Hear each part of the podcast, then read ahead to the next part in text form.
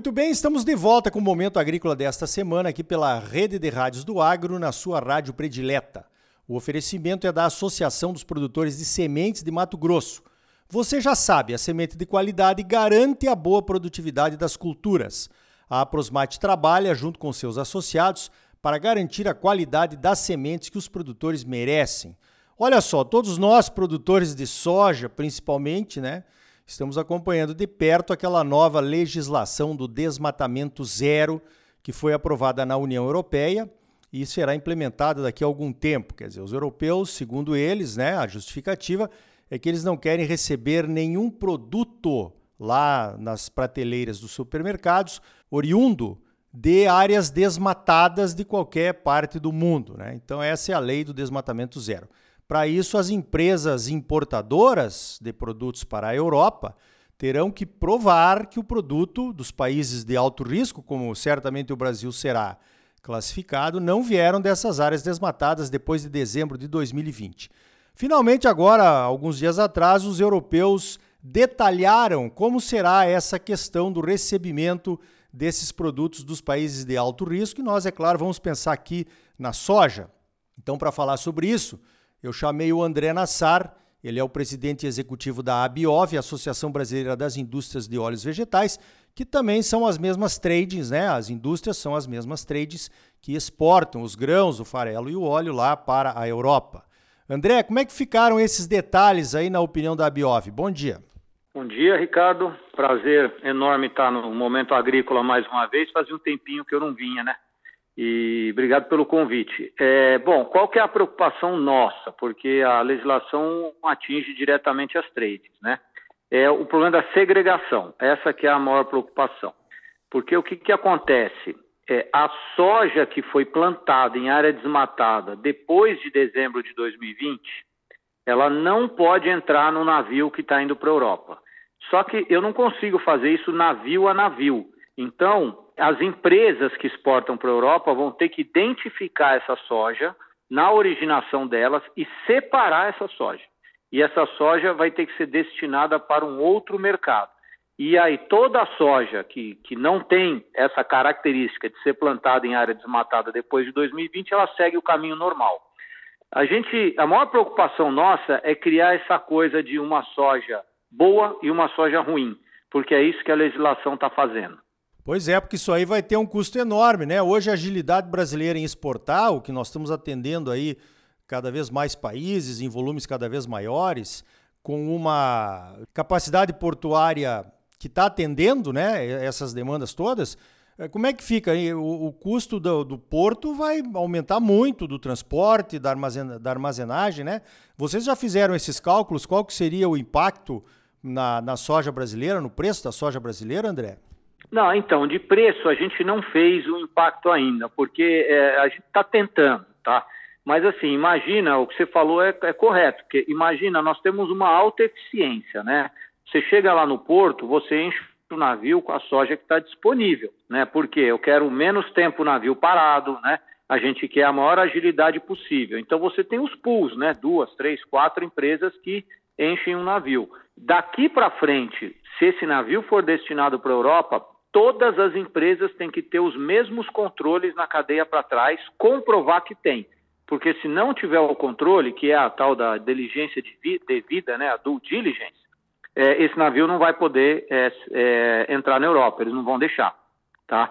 Então, assim, vai mexer muito na eficiência e, e da, do porto. E outra coisa que nós estamos preocupados, Ricardo, boa parte da soja que vai para a Europa sai pelos portos do norte, né? Porque você tem um frete marítimo menor. A, a própria Europa paga prêmio por essa soja. O que, que a Europa vai querer fazer? Ela vai agora começar a pedir soja do sul do Brasil?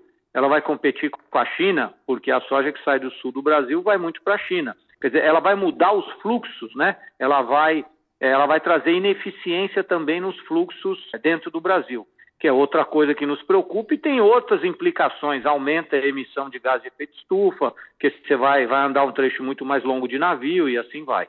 É, André, me parece, claro, né? A CNA está acompanhando isso também, junto com a Biov e outras empresas aí, essa questão da lei do desmatamento zero, mas me parece que os europeus aprovaram um negócio que nem eles não sabem como é que vai funcionar. eles jogaram um problema na mesa, né, para a gente resolver. Pelo menos foi isso que a mensagem que veio lá da Europa, nas visitas das autoridades aqui no Brasil e nas visitas nossas lá para a Europa também, né?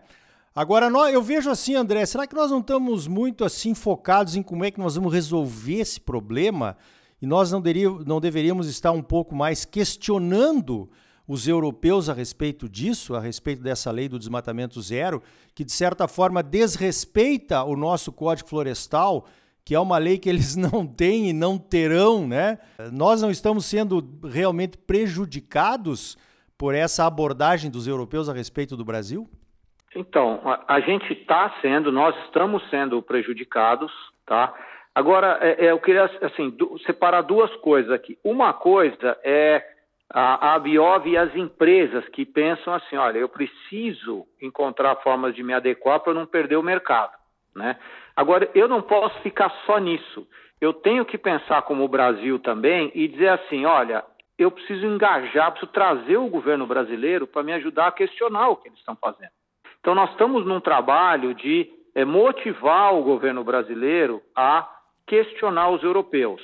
É, por exemplo, essa questão de classificar o Brasil como alto risco. Se nós formos classificados como baixo risco, não tem o problema da segregação que eu falei no início. Por que, que a gente não pode negociar com os europeus para que a gente seja de baixo risco? Tá certo que é, isso que eu estou falando não é exatamente o que você falou, quer dizer, eu tenho o Código Florestal, eu não preciso é, é, dessa tua lei, né?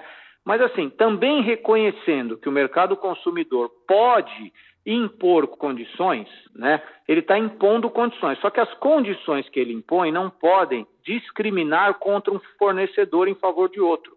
Então eu acho que é essa briga que nós temos que fazer, dizer, ó, você decide aí o que você quiser, mas a regra não pode impor custos maiores sobre o meu produtor do que o produtor americano, do que o produtor argentino.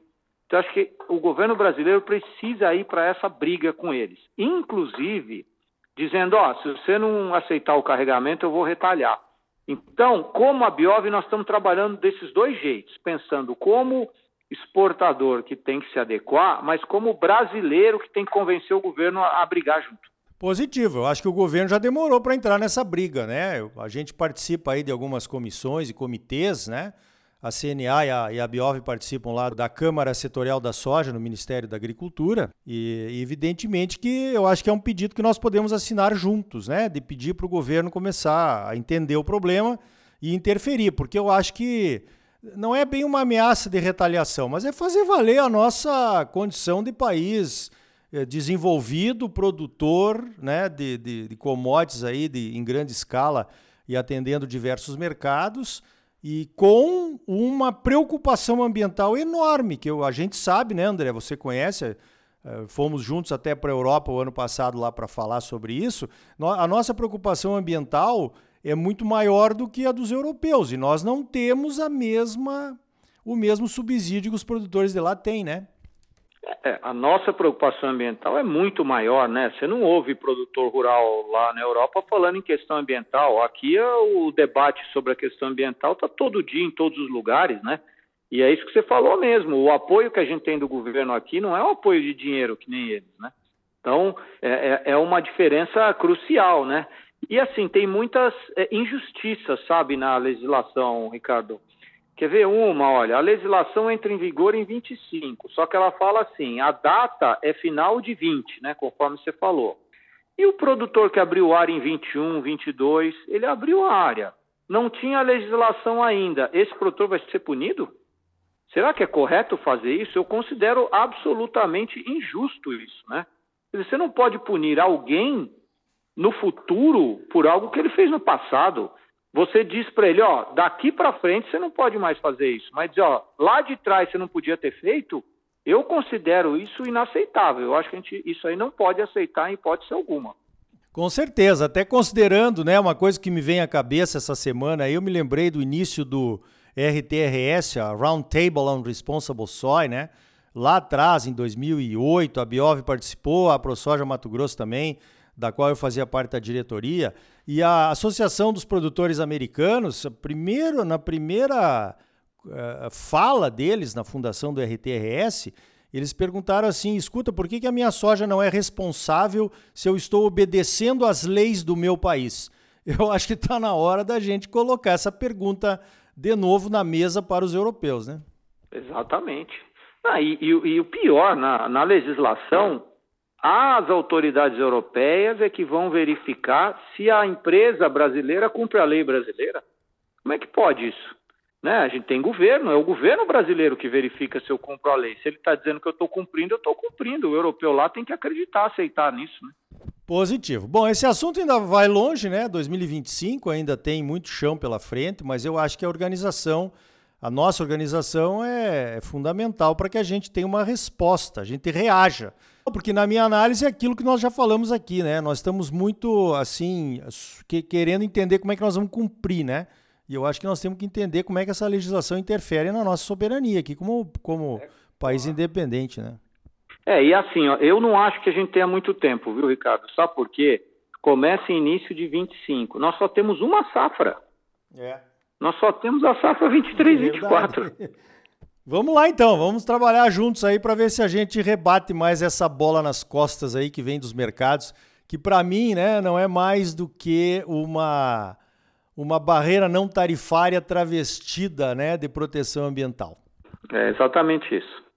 Muito bem, conversei com o André Nassar, presidente executivo da ABIOV, Associação Brasileira das Indústrias de Óleos Vegetais. André, parabéns pelo trabalho e obrigado pela tua participação aqui no Momento Agrícola. Obrigado, Ricardo. Prazer enorme conversar com você. Então tá aí.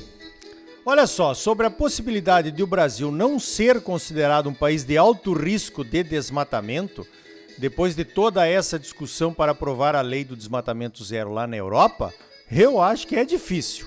Imagina a pressão das ONGs sobre os políticos de lá se isso acontecer. Agora temos que fazer valer os nossos direitos e buscar o reconhecimento da nossa legislação ambiental. Também acho que, como país soberano, não podemos aceitar restrições oficiais sobre o desmatamento legal permitido pela nossa legislação. Essa lei do desmatamento zero é diferente da moratória, que é um acordo entre empresas privadas. Se não reagirmos, vamos aceitar uma punição injusta sobre produtores que estão cumprindo a lei brasileira. Os europeus não aceitariam isso nunca. Pense nisso. Perdeu alguns dos programas Momento Agrícola aqui na sua rádio predileta? Você pode acessar e baixar todos os episódios do Momento Agrícola para ouvir quando quiser como um podcast. Procure por Momento Agrícola no seu Spotify ou no aplicativo SoundCloud. Todos os episódios estão lá. E a gente agradece se você deixar o seu like e nos seguir. Empodere o agro buscando a informação de qualidade. Você é sempre muito bem informado ligado aqui no Momento Agrícola. A semente de qualidade é a base da ótima produtividade que todos buscamos. A Associação dos Produtores de Sementes de Mato Grosso, a Aprosmate, trabalha junto com seus associados para garantir a qualidade da semente que o produtor merece. Por hoje vamos ficando por aqui. Então até a semana que vem com mais um Momento Agrícola Mato Grosso para você. Até lá!